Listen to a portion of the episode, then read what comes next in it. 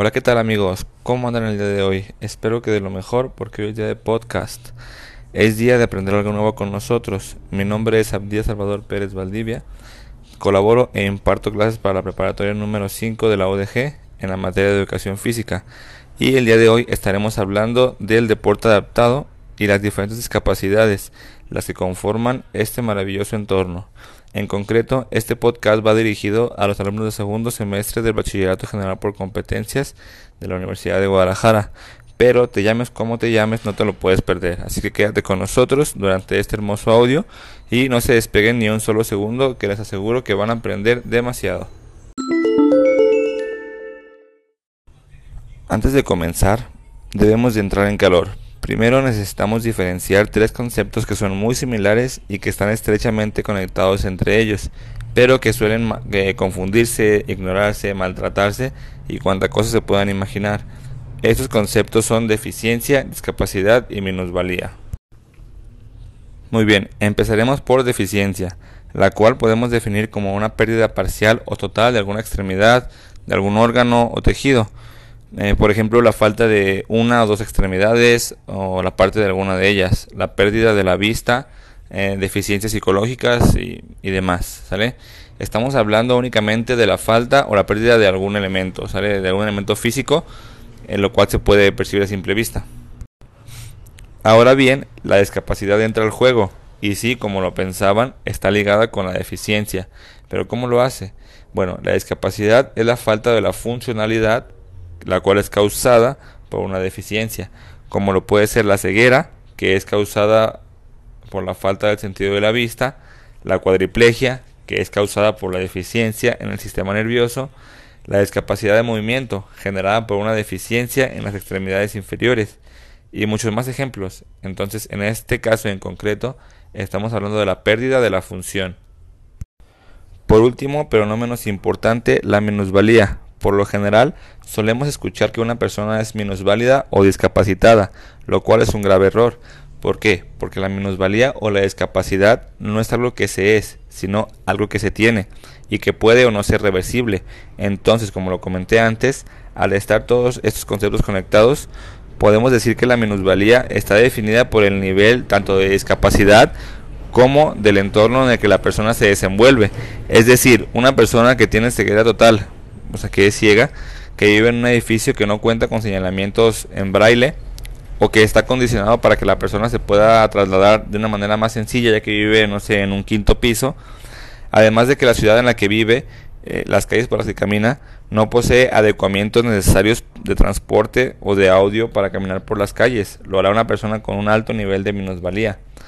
Eh, sin embargo, una persona que a pesar de, por ejemplo, poseer una discapacidad motriz, causada por el amputamiento de ambas extremidades inferiores, que eh, en el edificio donde vive cuenta con rampas y elevador. Las calles de su colonia todas cuentan con pavimento adecuado y rampas para que se pueda trasladar. El transporte público está adecuado para subirse y para bajarse. Eh, su trabajo también está adecuado para que él pueda, pueda convivir en su día a día de una manera más armoniosa. Lo hará eh, con un nivel de minusvalía mucho menor. Entonces podemos decir que son varios los factores o los componentes para decir que la minusvalía, su principal característica es el aspecto social. Muy bien, ahora que ya entramos de lleno al tema y que pudimos sentar las bases para el deporte adaptado y para la actividad física que se adecua para este tipo de personas con discapacidad, está de más comentar el nivel de empatía que se debe tener a la hora de hablar del tema, de, de cómo se maneja, sobre todo para los más jóvenes, eh, el nivel de integración que, se debe tener es máximo. Entonces, a lo largo de, este podcast, cuando hablemos de, algún deporte, de alguna, de alguna actividad, entenderlo y visualizarse como, como una integración o una, forma en la que estas personas se pueden integrar con la sociedad, valga la redundancia, eh, y comprenderlo desde, desde ese punto de vista. A lo largo del tiempo, estas disciplinas han luchado contra viento y marea para, para crecer y para desarrollarse y para llegar a diferentes países. Eh, por lo que podemos decir que la, lucha ha sido, ha sido constante, la lucha ha sido fuerte, pero hoy en día el deporte paralímpico, el deporte adaptado está en prácticamente todo el mundo, ¿no? Es, incluso es una es un tema el cual se habla en las materias de, de educación física, el cual se trabaja como medio de integración social, por lo que es muy importante dentro del entorno deportivo. Ahora bien, eh, entender qué tipo de deficiencias son elegibles para lo que es el deporte paralímpico, ya como tal que viene haciendo la comparativa de los, de, los Juegos Olímpicos. Eh, en el deporte paralímpico se manejan ciertas deficiencias elegibles para, para algunos deportes, como no son la ceguera o la deficiencia visual, la discapacidad física, la parálisis y daño cerebral o la discapacidad intelectual las cuales se agrupan en 32 deportes, que es lo que incluye el programa paralímpico, entre los que está atletismo, badminton, eh, bocha, fútbol para ciegos, eh, esgrima, judo, golbol, eh, remo, tenis de mesa, taekwondo, vela, voleibol sentado, entre muchos más deportes, los cuales no podemos comentar durante todo este podcast porque son demasiados deportes, pero sí hablaremos de los más importantes y que tienen cierta relevancia dentro de, lo que puede ser el programa educativo que dentro de lo que es el semestre de preparatoria se podrían se podrían practicar. Por otra parte, la clasificación es un aspecto muy importante dentro de lo que es el deporte adaptado y el deporte paralímpico. La clasificación proporciona una estructura para la, para la competencia. Los deportistas que compiten en deporte paralímpico tienen una deficiencia que les produciría una desventaja competitiva en el deporte normalizado, por así decirlo. Por eso se utiliza un sistema que intenta minimizar este impacto que las deficiencias tienen en el rendimiento deportivo. Este, este sistema de clasificación eh, varía de deporte a deporte dependiendo del tipo de discapacidad que se maneja en, en cada una de, los, de las disciplinas. Por ejemplo, en el atletismo, que se maneja lo que son las deficiencias motrices, en el boccia, que es, las paraplegias, en el básquetbol en silla de ruedas, que también va dependiendo del tipo de, de discapacidad, se, se hace una clasificación. Entonces, es un tema importante, un tema que va muy ligado y que dentro del reglamento es importante conocerlo y es muy interesante saber de qué trata. Para entrar de lleno en materia, vamos a hablar de lo que es el básquetbol en silla de ruedas. Eh, este deporte se juega en la misma cancha que el básquetbol convencional eh, y cada equipo cuenta con cinco jugadores. Ahora bien, lo que se adapta es este, la silla de ruedas con la que participan los, los jugadores, que son sillas especiales para soportar caídas y que les permiten maniobrar de una manera más sencilla o moverse en la cancha. Las deficiencias que son este, admitidas o elegibles para este deporte son ataxia y atetosis, que producen espasmos musculares o movimientos involuntarios de los músculos, deficiencia en extremidades, déficit para, de la fuerza muscular, diferencia en la longitud de las piernas y rango de movimiento reducido. Eh, dentro de este deporte se maneja lo que es una, puntuación para cada jugador. Eh, los jugadores tienen puntuaciones que van de 1 a 4.5 puntos. La clase 1 es la que presenta una limitación de actividad mucho más importante. Dentro de la cancha, dentro del juego, deben tener máximo entre los 5 jugadores sumados 14 puntos. Entonces se puede enterar un jugador que no tenga tanta limitación, que tenga, no sé, 4 puntos, uno que tenga una mayor limitación de 2 o de 1 punto, y sumado los 5 jugadores deben de dar como máximo 14 puntos para que haya un equilibrio entre los dos equipos que están dentro de, del juego. Obviamente la mayoría de, los deportistas no presentan ninguna deficiencia en las extremidades superiores para poder maniobrar la silla de ruedas y lo que es el balón. Por su parte, el boccia es un deporte que se practica para personas con paraplegia o con parálisis cerebral. Este deporte se practica en silla de ruedas y es una combinación de táctica y habilidad.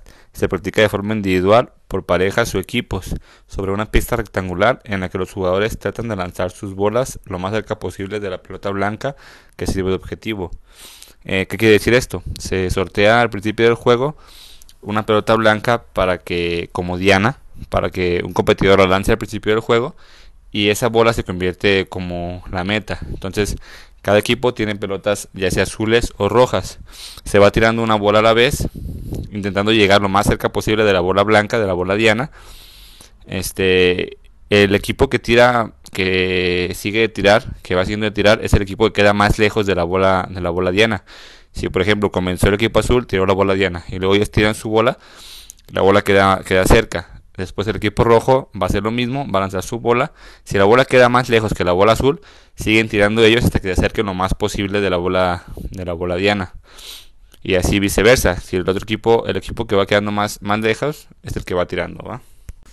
Ahora, la clasificación para este deporte son cuatro, dependiendo de la gravedad de la, de la deficiencia que posea cada persona que va desde simplemente una deficiencia en, extremidades inferiores hasta, como les comentaba, la parálisis cerebral.